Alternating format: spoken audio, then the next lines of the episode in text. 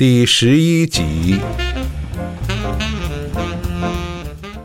弗朗西斯卡踮脚从碗橱中取出那瓶白兰地和两个杯子，而罗伯特金凯的目光一直追随着他，心底涌出那些诗句。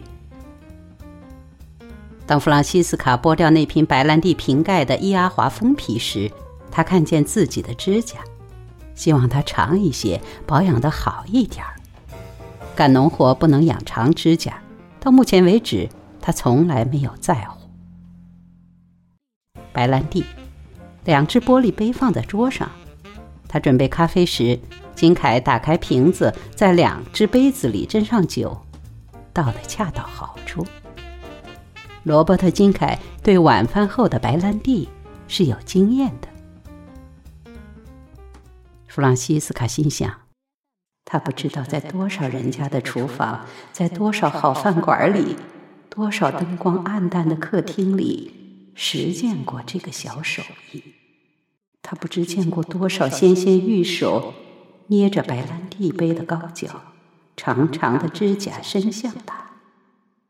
当抛了锚的帆船在岸边摇荡，当海水拍打着古老港口的堤岸，又有多少双蓝色圆眼睛？棕色长眼睛通过异国的夜空凝视过他。厨房的顶灯太亮了，不适宜喝咖啡和白兰地。弗朗西斯卡·约翰逊，理查德·约翰逊之妻，要让它开着；而弗朗西斯卡·约翰逊，一个走过晚饭后的草地，重温少女时代旧梦的女人，却要把它熄灭。有一支蜡烛就够了。不过这样太过分了，他会误解的。他打开洗涤池上面的小灯，把顶灯关了。这样不是十全十美，但是比较好一些。金凯举杯击肩，向他伸去。为了古老的夜晚和远方的音乐。不知怎的，这些话让弗朗西斯卡倒吸了一口气。不过，他跟他碰了碰杯，虽然想说为了古老的夜晚的远方的音乐，却只是微微笑了一下。他们两个人都吸着烟，沉默不语，喝着白兰地，喝着咖啡。野外有一只山鸡鸣叫，杰克。那小狗在场院里吠了两声，蚊子试着冲向桌子附近的纱窗。有一只不长于思考却相信自己的本能的飞蛾，被洗涤池上的小灯引得团团转。还是挺热的，没有风，现在有点潮湿。罗伯特·金凯微微出着汗，衬衫的头两个扣子解开着。他并没有直面看着他，不过他感觉到，他即使好像在注视着窗外，他视野的边缘也会扫到他。他转身时，他可以从敞开的衬衫领口看到他的胸部，看见皮肤上小小的汗珠。弗朗西斯卡正享受着美好的情怀，旧时情怀，诗和音乐的情怀。不过。是他该走的时候了，他想。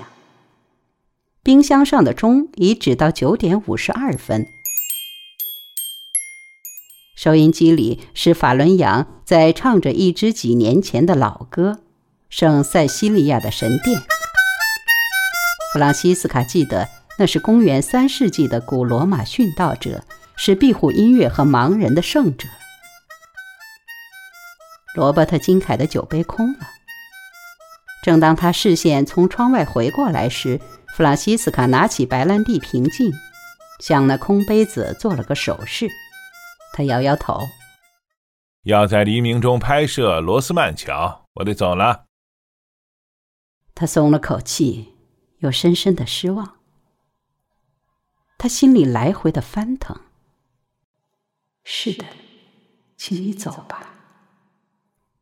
再喝杯白兰地，留下来吧。走吧。法伦扬并不关心他的感觉，洗涤池上的扑灯蛾也不关心。他不知道罗伯特·金凯怎么想。金凯站着，把一个背包甩到左肩，另一个放在冷藏箱上。弗朗西斯卡绕到桌子这边来，金凯伸出手来，他握着。谢谢金盘，晚饭、散步，都好极了。你是一个好人，弗朗西斯卡。把白兰地放在碗柜靠外边的地方，也许过些时候会好起来的。他都明白了，正如他想到的。不过他的话一点也没冒犯他。他指的是浪漫情调，而且从最好意义上讲是认真的。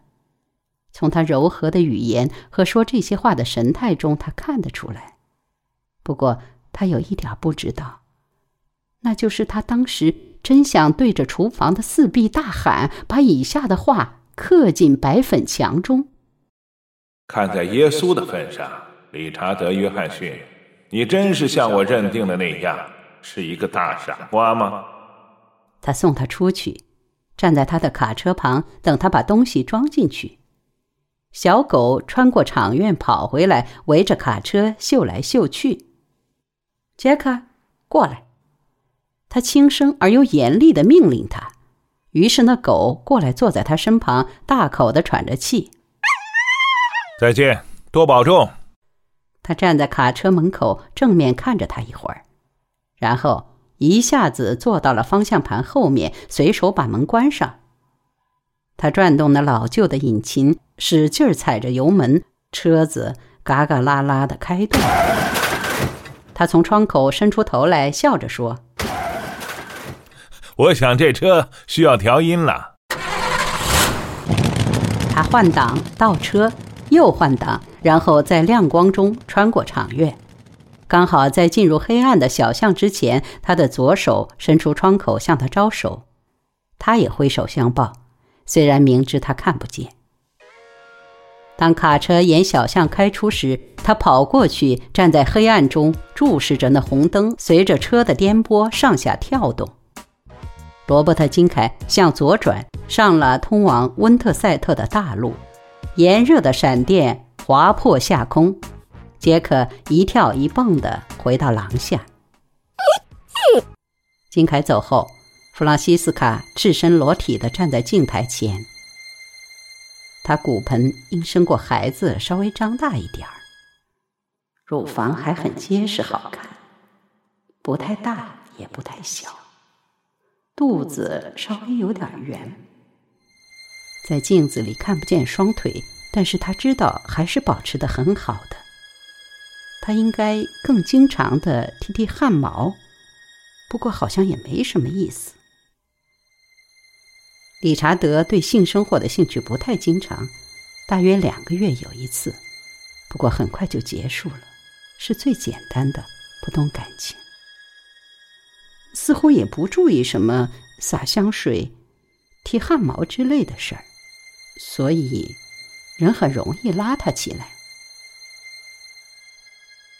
他对于理查德更像一个生意合伙人，而不是其他。